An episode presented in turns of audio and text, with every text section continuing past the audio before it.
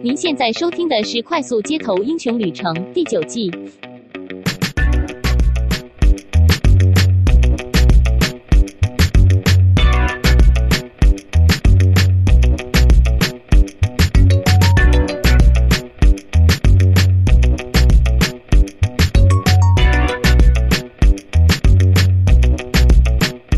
欢迎收听《快速街头英雄旅程》，我是维刚，我是希杰，我是安诺斯。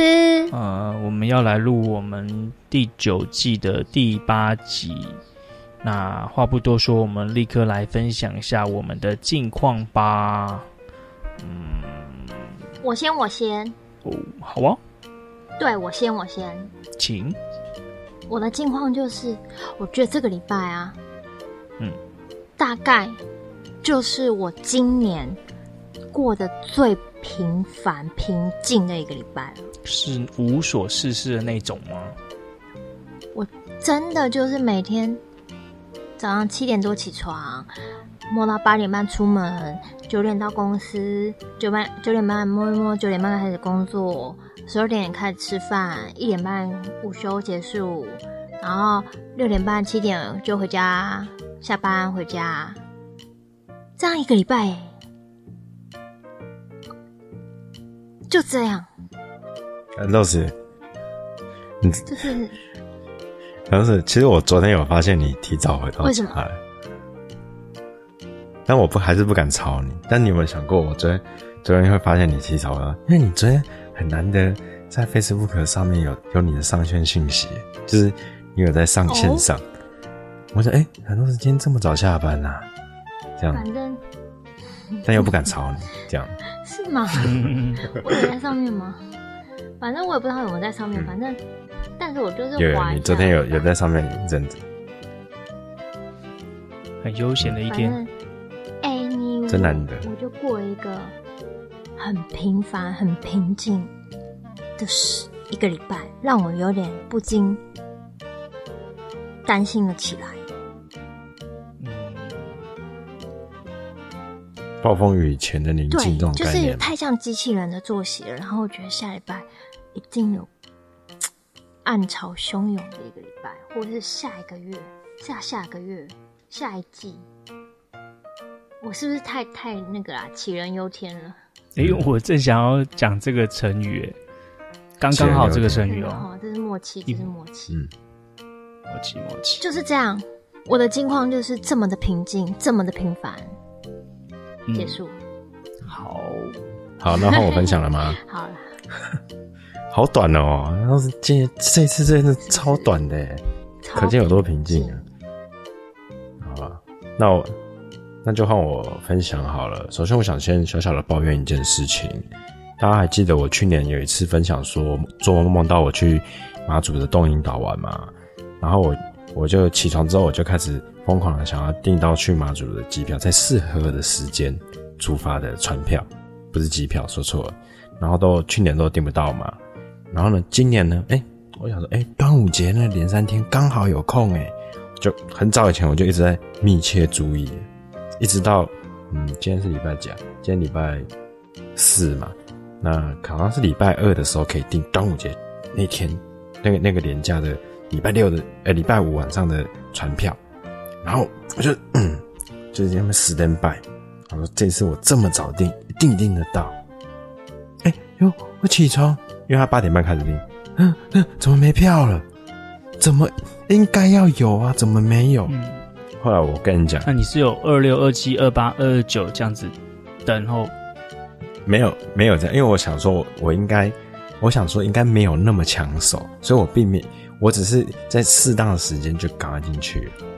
但是发现很奇怪的事情，没有船票，坏。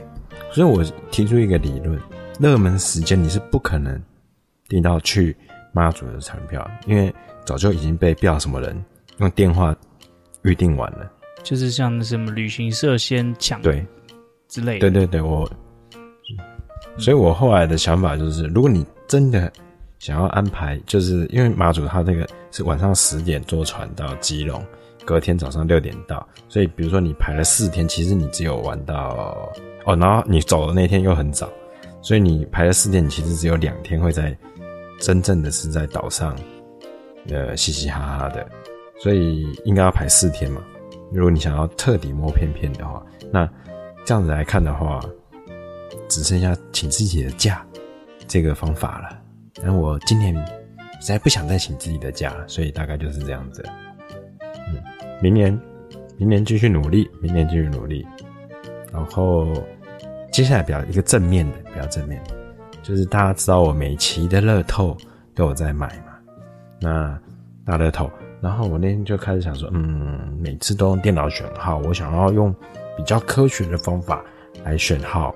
但是我之前很久以前上班以前就已经有这个想法，就想说，嗯，来自己写个程式来做好了。可是都一直懒，就也那个时候也没有开放资料，所以也拿不到数据。所以现在有了，那我想说，哎，好啊，那就用魏伟，就是那个那个极品夫妻有台。有台极品夫妻魏伟老师所教的，因为我那时候有买他的那个 Swift 的书嘛，哎、然后他说后来这次仔细一看，哎、有推荐那个一个网站，就是专门教教学的网站，就是线上教学，叫我不会念 U D E N Y，哎、欸，在里头也有魏伟老师的线上课程呢，因为他的书说真的啦。如果你没有底子，直接去看，可能会觉得有点难懂。那我就想说，嗯，线上课程，嗯，现在特价三百五十块，好便宜哦，买下去吧。然后就买下去了。哎，不上则已，一上真是一鸣惊人啊！我真的一定要推荐一下魏伟老师的这个课程，真的是非常的浅显易懂，而且他好，他好像知道你什么时候会忘记什么东西。所以他会很巧的，刚好在，哎、这个老师有教过，但是我现在想不起来，现在要回去翻吗？的时候，他又会突然在他的课程里头提醒你那样东西，然后你就会被他吓一跳，说，嗯，你怎么知道我忘记了？就是就不用再去翻了，他就是 就是他要帮你复习一遍，所以就算是蛮会预测的那种 AI。对，我觉得他有点 AI，然后。个人觉得他的课程目前我听了百分之二十几，嗯，我觉得很赞，很赞，强烈推荐，三百五十块就能学到这样的东西，嗯、我觉得是很值得的。推荐就是了。魏伟老师，啊，刚刚你提到 AI，刚刚你提到 AI，我就解题一下。上次我有分享说，那个和同事讲讲讲话，然后、嗯、然后 Office 讲 Office，然后就收到一堆 Office 广告的事情。哎、欸，外国有 YouTuber。那个最近分享了，就是他用讲狗玩具，就是那个 dog toy，哎，一直讲讲两分钟这种东西，结果呢，他果真就一直收到狗玩具的讯息。然后台湾的啾啾鞋最近也有做实验，但是他的结论是，似乎中文中文体系好像还没有这项服务，还没有透过你的麦克风来收听你想要什么东西的服务。目前还没有推出来。对。其实那个影片我刚刚也有看，就是呃啾啾鞋嘛。其实我在看那段影片的时候啊，我就有一种感觉，很很奇怪的感觉。哦，可以提到一件事吗？就是明明上一集的节目大概十多天前录嘛，希杰先提了这个概念，先提到了。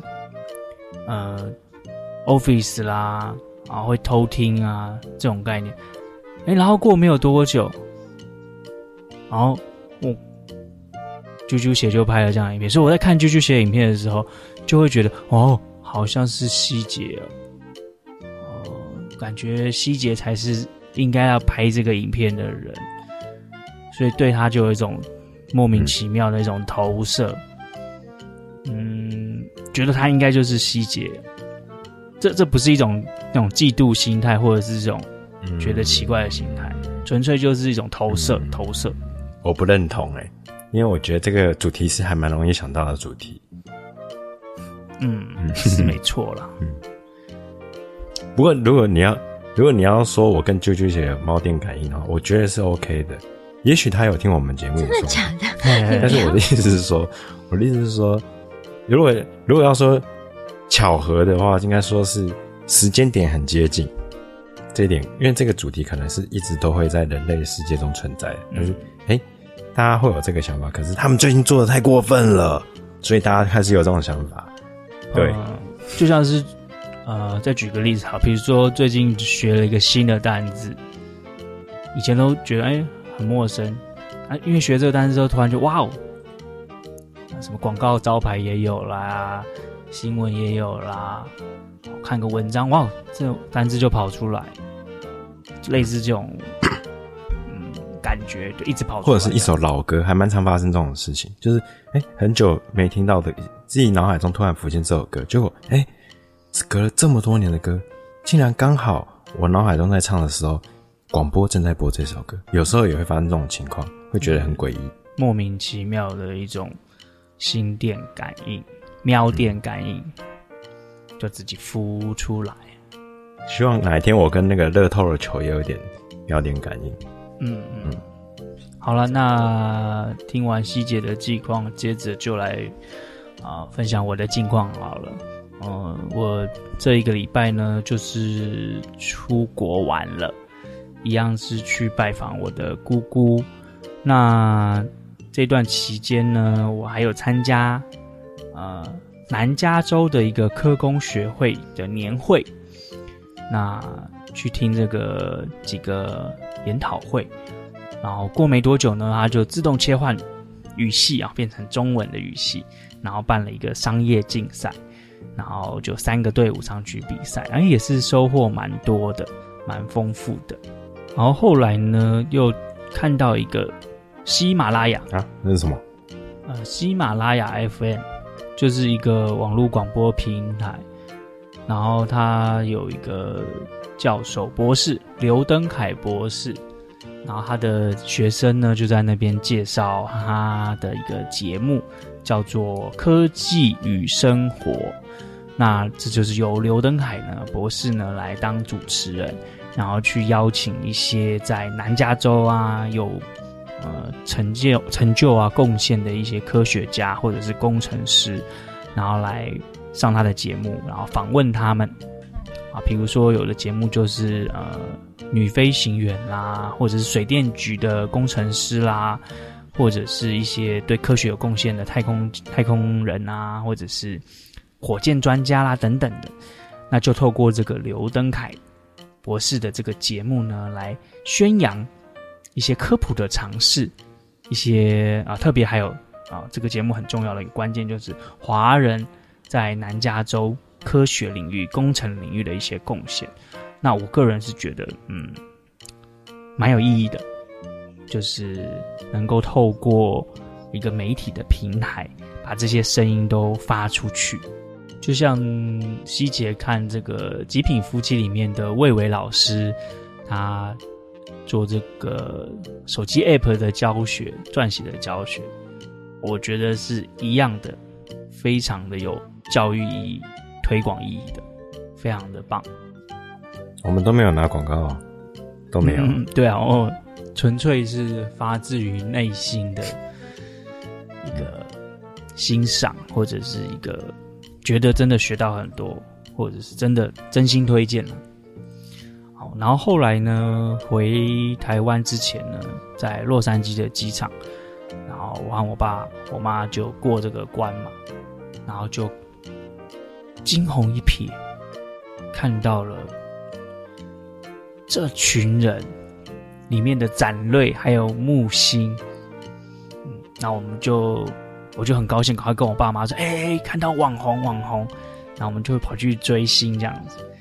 就默默的观察了一下，诶，顺利的打了招呼，嗨，然后就请求合照，嗯，请求合照，然后就合照了一张，然后就哎，恰巧居然是搭同一个班机，然后就嗯，好好，那那拜拜拜拜，就我觉得是很棒的一个 ending，在机场。那那那你。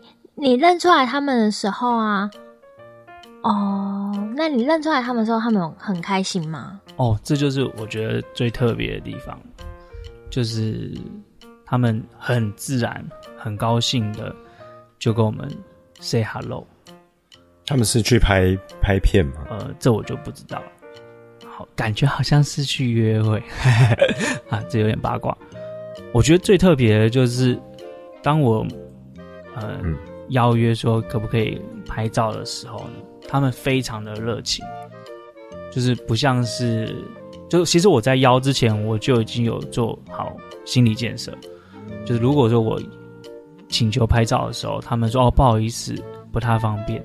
哦，或者是他们说，哎，这是我们自己私人的世界，可能不是很方便跟你们合照。哎，我已经做好心理准备好了。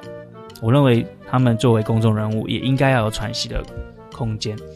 所以呢，我就想说，哦，那我就礼貌说，那不好意思打扰了。哎，但是他们没有，哎，完全就是非常客气，然后面带微笑，然后一起合照，这样让我觉得算是有点受宠若惊吧。好那总而言之，就是这趟旅程里面的一个美好的 ending 回忆啦。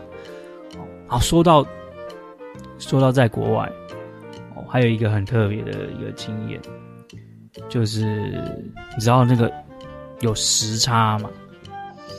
就时差，所以说，诶，网络上有段话就是说，当台湾的小朋友在睡觉的时候，美国的小朋友都已经在认真念书了，美国人都已经在认真工作了。哦或者是说，哎，当美国人呐、他在休息的时候，我们呐、都在奋斗努力。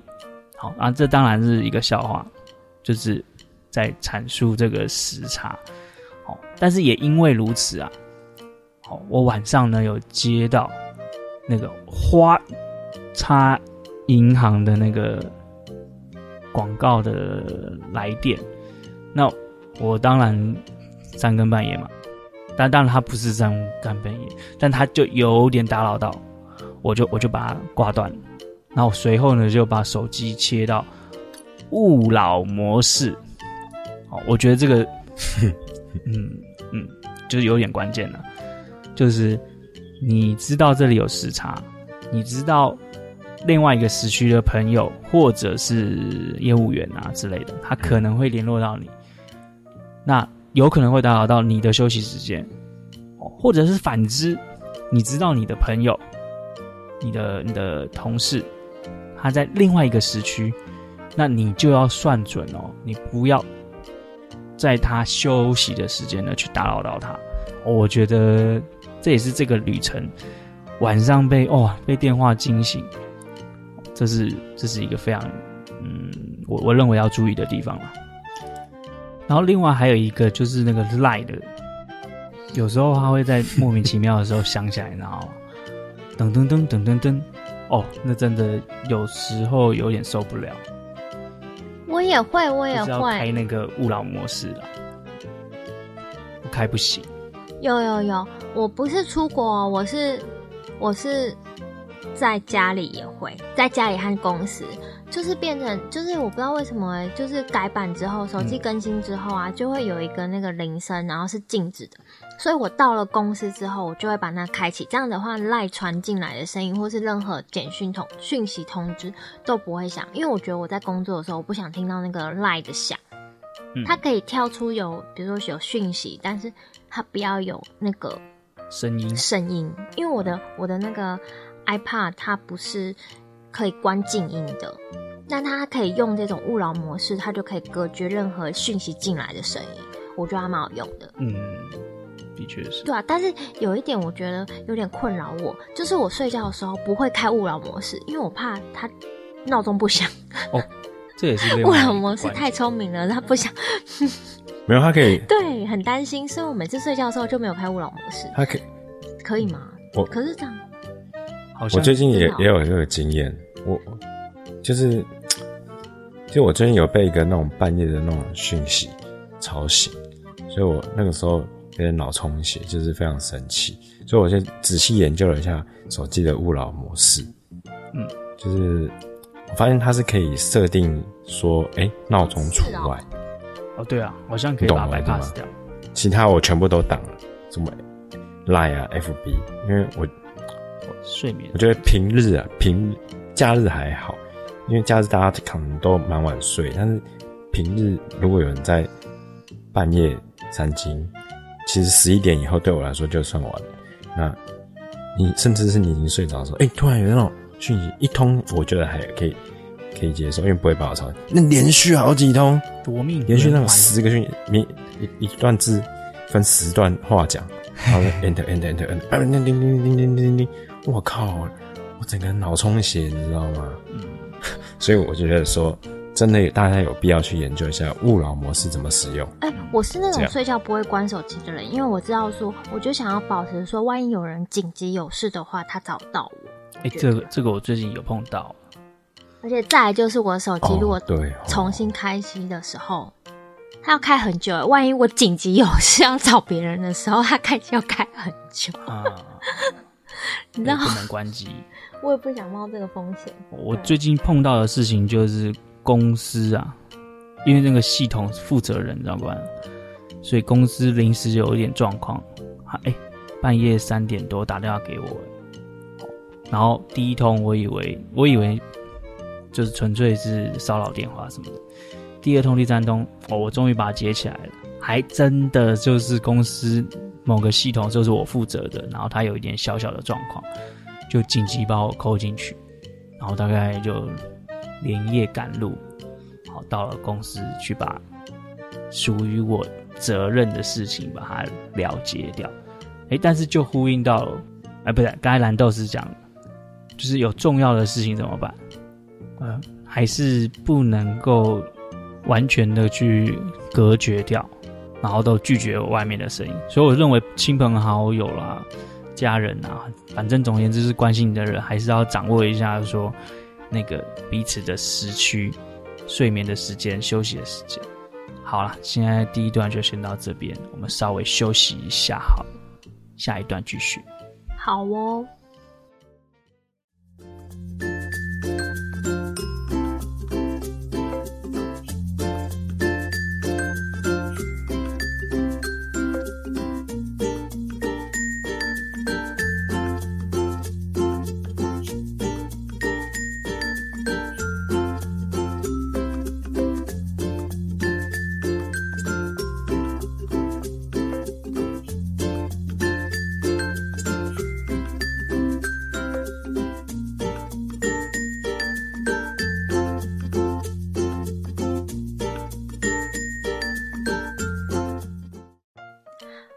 回来，快速街头英雄旅程。我是蓝豆丝，我是维刚，我是七姐。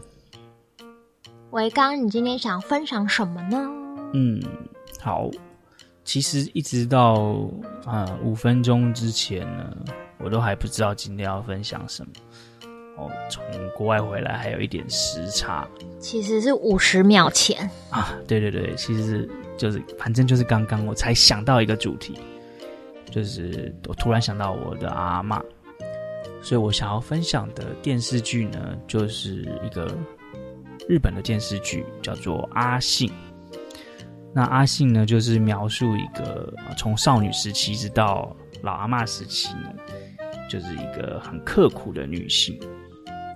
那我就想到我的阿嬷，我阿嬷有看这个电视剧，然后当时呢也是看得很感动。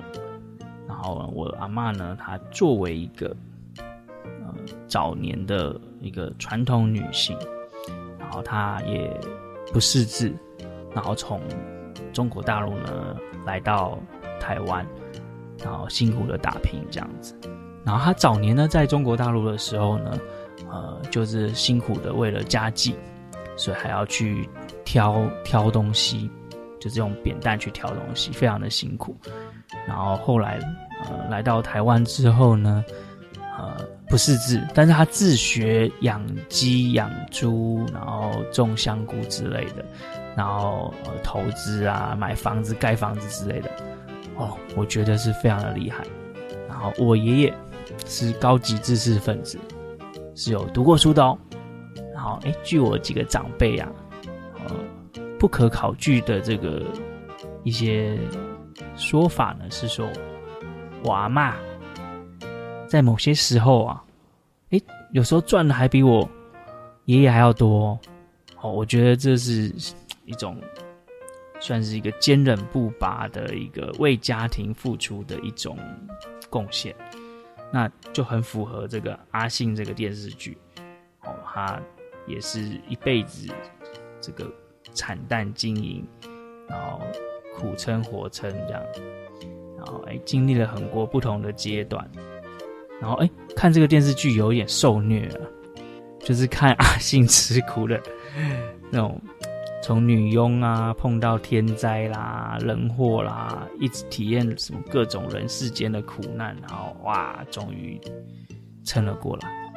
哦，所以我就得到一个小小的一个一种，我觉得少年的时候应该要吃一点苦，然后这些苦呢，当然不是会把你打倒的那种苦，但是你吃了这些苦之后呢，你才有办法在嗯。中年啊，老年的时候呢，对这个社会的世界的这种适应程度会，会会更加的能够去适应，更加的有办法生存生活，然后也会看透很一些事情。可是如果说少年时期没有吃一些苦，那我觉得中年老年可能会更苦，因为有一些体悟呢，太晚才来到。哦那种痛苦是加倍的，非常多倍。当然，如果一生顺遂就无所谓。好，这是就在几分钟前呢，我想到的一个可以分享的一个电视剧。刚好我想到我阿嬷，大概就是这样，很有感触。会吗？不是，不是，我说不是没有感触，是说少年吃苦这件事情。当然也不一定要，我可以不要吃苦。那谁想吃苦？嗯，当然也希望一一直顺遂下去啊，但是有时候就是无法。有啊，什么意思？有啊，嗯，其实我都我到现在还是蛮鼓励年轻人吃苦的，但是没有人想吃苦。对啊，我是说没有人想啊，就是如果可以不用，嗯、但干嘛要？是，如果如果一辈子这个问题我也思考过，如果能够一辈子都不要遇到苦头的话，那当然是最好啊，但是不可能。所以我就觉得说，早点吃比晚点吃好。嗯，迟早要到，因为到你晚的时候你才吃，然后你那个反应看起来会反差还会有点大，很不成熟，你知道吗？就是你会这么晚还不知道怎么处理这种这种事情。所以你是觉得说，比如说我在抱怨工作的事，其实就是我过太爽。哦哦，知道吗？不不不不不不不不不，那是不，应该也就是一种抱怨吧。没有，我没有针对你，我我只是个个人的感触。我是我的意思是说，你早点吃苦，你很快就可以就可以找到自己的位置。我是说，在人生的旅途中，你很快就可以找到自己的，就是哦哦，原来我是可以可以这样子的啊。因为你很久以前你吃过那个苦，所以你后来遇到那些对你来说没什么，你就变得可以承担更大的责任去去做这些事情。因为你有那个曾曾经吃过的那个苦，给你某种能力，然后你去 get 它，处理它，这样。那这跟我刚刚维刚讲的那个是古早版的阿信，我现在想要分享的是，嗯，有点类似未来版的，但不是阿信，是阿信一家人。哦，嗯，我最近啊，因为我说我都在听薇薇老师的课程，很积极的在听，但是我每天都还是会空出大概一个吃饭的时间，就是一小时左右的时间，让自己看一部电视剧或电影。那我最近就刚看完了一部新出的美剧，叫做。迷失太空，空空空是迷航，是网飞出品的，网飞出品，品质保证。是迷航还？我英文是 Lost in Space。哎呦哎，我不知道你怎么翻译，但是呃，我看到的版本的翻译是迷失太空。他以前也有拍过，也有出过电影，但是就是这个是新拍的，网飞新拍的。嗯，我有在那个洛杉矶的街头看到他的大型看板，对，在推这个剧。它里头的剧情大概就是，嗯，反正人类就遇到一些问题，所以有一些人你必须要去移民到别的星球去。那然后就反正就空在那个母船呢，人类的母船可能就在呃外太空发生了一些意外，然后所以就有一些人就是大家都坐了小飞艇，诶，逃到了周遭的一个星球，结果那个星球发现是可以住人的，然后这中间但是没办法住太久，因为还有更多的危险，所以他们还必须逃回母船，但是没有燃料，没有什么，所以他们就必须要想办法解决的的一个故事。好。那这里头呢，这个他的故事中心都是围绕着罗宾逊家族，因为他们家族的人呃都很聪明，都很优秀，然后也有人性，好，然后我在看的时候常常会对他们家又爱又恨。为什么？因为很多问题都是他们家捅出来的，但是解决他问题的人。很美妙的解决问题的，也都是他们家的人，所以你就会觉得，哦天啊，那哦那个小朋友是白痴是不是？可是后来解决这个提出解决方案又是那个小朋友，或者是说，呃，反正就是会有类似像这样子的问题很多，就是是蛮值得 吃饭时间一看的啦。那你就可以，哎，我就在那天看的时候，我就在想，嗯嗯。真希望我也能活到那个年代，但是我想应该是不太可能。那我就在想说，嗯，他们家遭遇到各各种各样的困难，那他们就是不会轻易的放弃。虽然说那是故事，是人掰的，但是里头的一些精神还是值得我们嗯学习啊。就是里头有一个有个那个妈妈应该是最聪明，就是罗宾逊家族的妈妈，她应该是最聪明，那就是。每次看到几乎是死棋的时候，哎、欸，他就会哎、往后站一步，嗯，换个角度去想，哎、就会突然突然把它变成活棋，这样去去度过那个难关。嗯，无聊的时候大家可以看一看，这是我今天想分享的。其实我在那个洛杉矶的时候就有看到他的看板，然后他有一个很有趣的，就是他的那个看板就是两个人对看，然后有一种。凝望的感觉，而且一个是有戴头盔，一个没戴头盔，然后有那种启示录的那种受到启示录影响的那种海报风格。诶，不过我倒是有一个疑惑，就是说这种自己捅出篓子的，就是观众看了不会觉得说，哎，何必这样呢？会有一种出戏的那种感觉。就是明明就是你自己搞的，然后你要自己弄，虽然可能有智慧，嗯、但是或许大可不必这样啊，你就不要捅着篓子就好了嘛。都有啊，都有啊。我说过，有些篓子是感觉是他们自己捅出来的。嗯。然后另外一个概念就是，我是有一个体悟，就是说，为什么要去探索边疆这个太空的这个边疆？就是你必须要为这个世界去做一些什么，然后去尝试一些错误，纵使这些错误可能会让你挂掉、灭种族灭绝等等，但是总比你什么都不做，呃，像个就是荒废你的时间来得好。就是一一种概念呢，就是你必须要去做些什么，让你的生命更加的丰富。然后让让这个世界能够前进，嗯，冒险。听，你知道你听你这么一讲，其实我跟你可能还是有点喵点感应，因为我我前阵子真的有浮现类似跟你一样的概念，你知道吗？嗯，就是我那个车子不是不小心又被我刮到吗？嗯，我那时候真的心里想说，哎，当初如果没有买车子，就不会被刮到。不会被刮到，就不用付这个维修费。嗯，到那我，但是我到底让我回头的话，我会不会买？我觉得我还是会买。嗯，就还是要有这样子的付出。对啊，这样的挑战。哎，就是只能啊接受它，处理它，面对它。哦，哦放下它。这样。嗯。为什么 就是一部美剧可以让你有那么深的超脱的概念？就是。接受它，面对它，处理它，放下它嘛。嗯，残血。对，对，最后还要放下它。对。我我我我不是放下它，我都是忘记它，就是自然而然就会把这件事情忘记。嗯，需要的，需要的。好了，嗯，到我了吧？好，那就换蓝豆丝来分享吧。今天不意外的也是想要分享一部，就是在英国拍的一部影集。它呢，它它是有两个男主角，就两两个男生当主角，然后拍的。然后同样的也不是俊男美女，而且很多的时候他们在剧里面、影集里面的扮演女生的角色，就是会反串。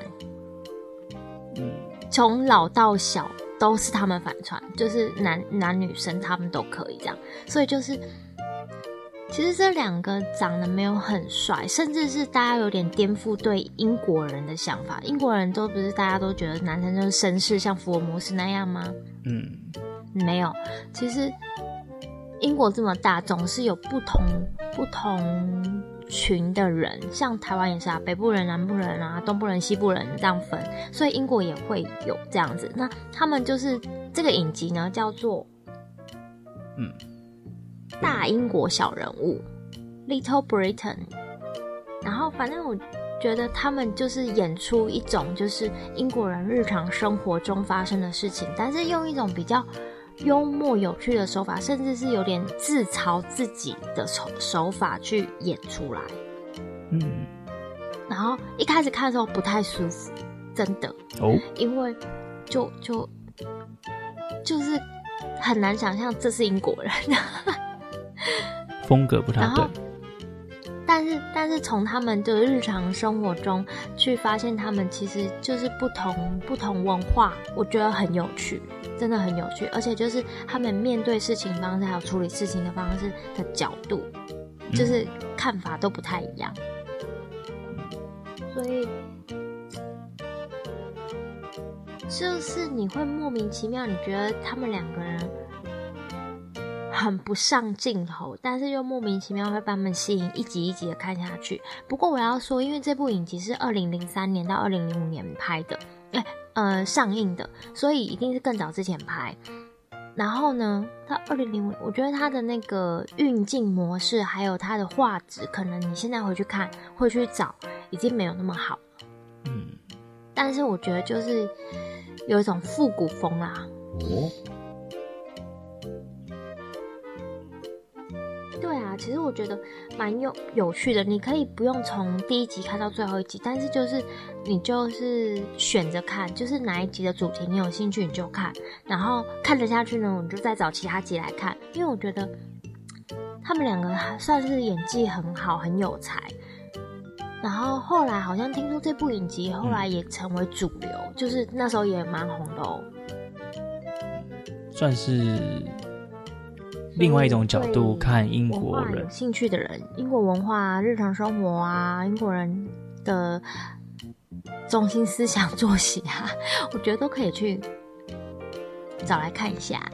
欸，那我有一个呃奇怪的问题，请说。呃，就是在看这个影集的时候啊，主要是在看不太刻板的英国文化。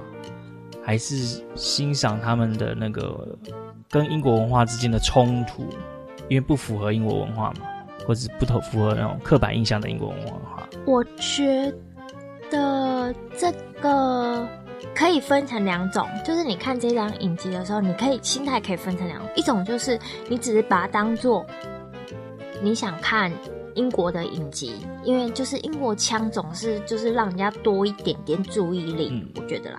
因为毕竟我们不是学就是英国英式发音的嘛，然后所以你就会有点就是耳朵已经被先吸引了，然后再来这两个不太上镜的男演员，然后眼睛又会被吸引，所以你会慢慢就是带到整个剧里面的剧情，然后去做戏，这是你什么都不想的时候就会发生的事情。嗯、但是如果说你今天在在书里面也好，或历史里面也好，英国和就是欧洲人跟美美洲人就是不太一样的时候，你自己心里的刻板印象，或是别人灌输给你英国的人的印象的时候，你再去看这个，你也会有不同的感受。我不敢说是冲击还是你认同，因为不知道你一开始对他们的印象是什么。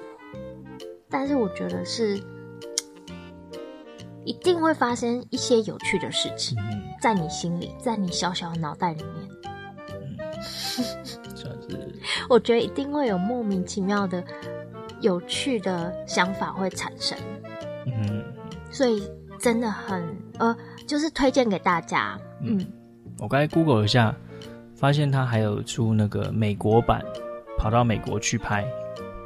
对啊，可是美国版我就比较没有看下去，就是那时候我就不知道为什么就没有 follow 美国版，冲、嗯、突不够，我就不知道说他美国版是是真的跑去美国拍拍，还是说找了一个美国人来，还是因为在美国版美国上映，所以有做不一样的诠释。嗯，